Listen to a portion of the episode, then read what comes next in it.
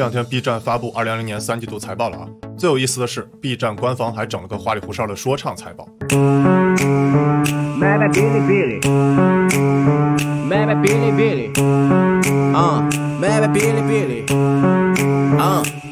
你别说，这一段听完还真挺上头的，效果要比之前小米那种高管老干部式尬吹的财报强。大家好，我是小米集团总裁王翔，很高兴又和大家见面了。我在园区向大家汇报小米的中期业绩。那这么一对比啊，B 站真后浪无疑啊！我们总说 B 站是后浪的视频网站，奔涌吧，后浪！那后浪们到底是多大呢？就是我们的用户的平均年龄仍然是在二十一岁左右，然后我们的新增用户的这个平均年龄是在二十岁左右。B 站的说唱财报确实牛皮啊，但 B 站到底实际表现牛不牛皮呢？那今天我就来解读一下 B 站第三季度到底表现如何。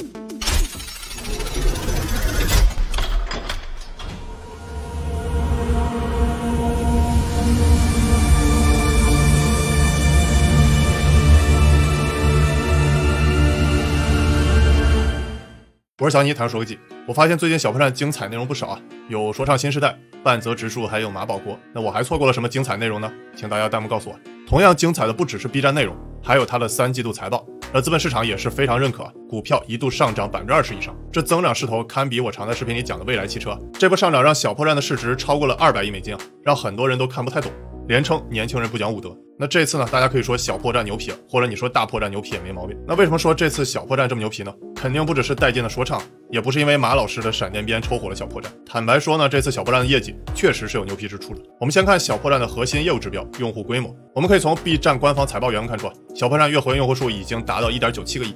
同比上涨百分之五十四，那其中呢，移动端月活达到了一点八三亿，同比上涨百分之六十一啊，所以你我都是为这个财报数据出了一份力啊。下次如果你再被别人看到刷宅舞小姐姐的视频啊，你可以骄傲自豪的说，我这是在为最美舞剑出一份力。那大家要注意啊，同比增长的数字固然很重要。但其实呢，大家更应该关注的是这次小破站的环比增长数字。那为什么大家关注环比呢？那我先给小白科普一下啊，同比和环比的区别。同比代表了和往年同期相比，比如这次小破站2020年三季度数据对比2019年三季度数据，而环比呢，则是和最临近的近期相比，比如小破站2020年三季度数据对比2020年二季度的数据。虽然 B 站官方自己没直接说啊，但你可以从单地 a 看出，小破站三季度月活跃用户数环比增长百分之十四点九二，月活跃手机用户数环比增长百分之二十点零一。那对比一下，小破站二季度环比为负说白了。就是小破站在用户数的二季度是下跌的，大家要注意啊，这个用户数环比由负转正特别的重要。因为小破站虽然在疫情期间用户增长非常猛，但疫情一过，也就是二零二零年二季度数据，用户增长停滞，甚至略微下降了，大家就非常担心小破站用户增长能否延续。但这次呢，小破站的三季度用户数环比又恢复增长了，嗯，有半泽直树以牙还牙，加倍奉还那味儿了，所以这是股价大涨的重要原因之一。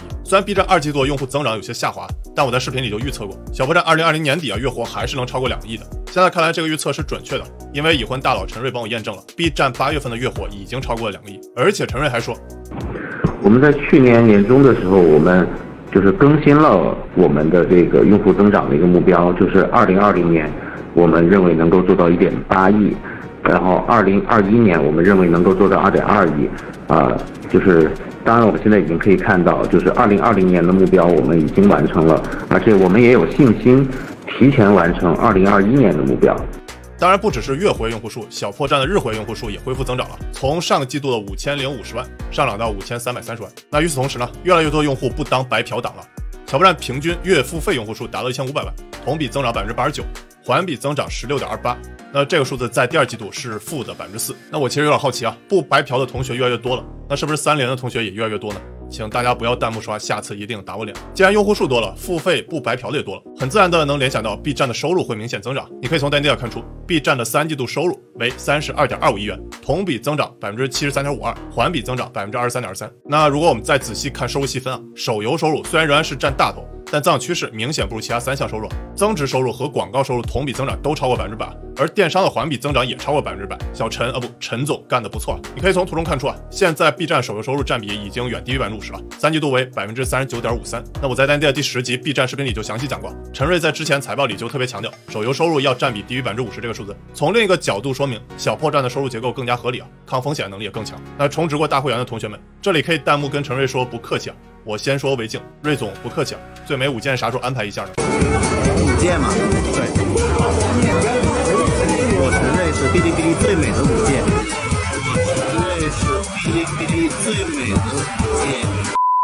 那大会员人数到底有多少呢？B 站副董事长兼 CEO 李妮给了我们答案。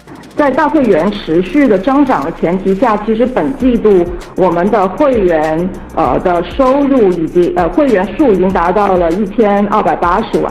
同比增长其实是达到了一百一十百分之一百一十。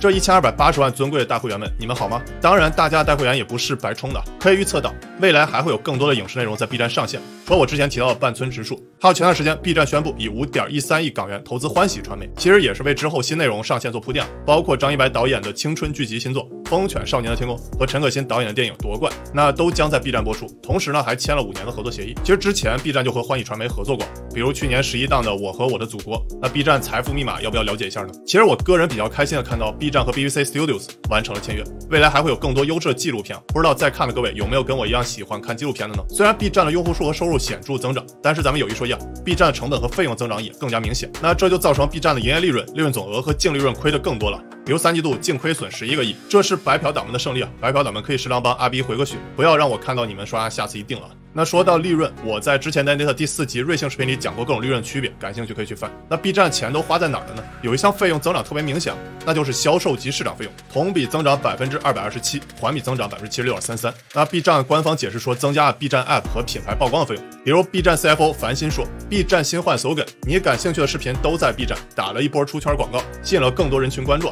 你从开屏页面的二二三三娘变换为新手感就能看出些变化。那另外呢，还有手游的推广费用，还包括市场营销员工增加了。其实我自己朋友圈有不少 B 站工作同学，确实也发现他们最近招聘广告发的还挺猛，这招聘速度堪比字节跳动。看来之后双方还有一场硬仗啊！吃瓜看戏的同学们可以搬好你们小板凳了。最后我想说啊，虽然小破站三季度增长时候非常猛，月活跃用户数也一度突破两个亿。但其实呢，还是有很长路要走。比如前段时间我看了某手的招股书，某手在六月底的月活跃用户数已经高达七点七六亿啊，三季度肯定还会增长，基本上是小破站的四倍了。那再看更大的局啊，中国在二零二零年六月底已经有八点九亿去消费在线视频内容了，小破站还没有触达的中国看视频观众还有七个亿，更别说世界观众了。所以我说小破站还有很长路要走。那我知道很多人看不上短视频平台各种花里胡哨的内容，比如老铁六六六、社会你吊哥。铁锅炖自己等等，那就像我当年也看不懂鬼畜一样。但不可忽视这股来自东方的神秘力量。很多人认为短视频平台上卡车司机们拍 vlog 毫无技巧可言，但却真实记录了自己漂泊四方、苦中作乐的生活。煤炭工人们的口音有点重啊，可他们大声念出了自己在地底下不卑不亢的心声。那人是一种最特殊的动物，我们不能只过自己的生活而不去表达它。那短视频平台给了原本沉默的大多数一个发声和表达渠道，而对于一个良性的社会，不同阶层人本就该有一个相互了解的途径。那在短视频平台上，我们看到另一个社群的人的真与善，那真和善本身。就是一种很有张力的美，但我们再换一个角度啊，世界上还有另一种美，它是经过大量观察、思考、探索、沉淀而形成的视觉表达，难以信手拈来。那这些美呢，存在于经典书籍中，存在于教堂的壁画上，存在于故宫博物院的收藏里。存在于你的亲身体验中。那面对一个渺小的手机或电脑屏幕，你很难体会到第二种美。那虽然呢，视频网络流量巨大，但真能在视觉审美上打动人的内容少之又少。那一个对美欠缺判断和追求的国家，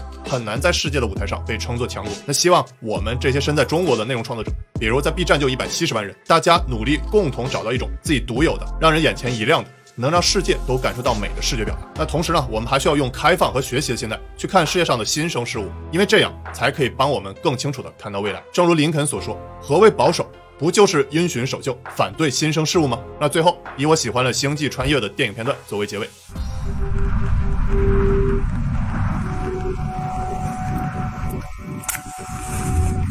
Do not go gentle into that good night. Old age should burn and rave at close of day.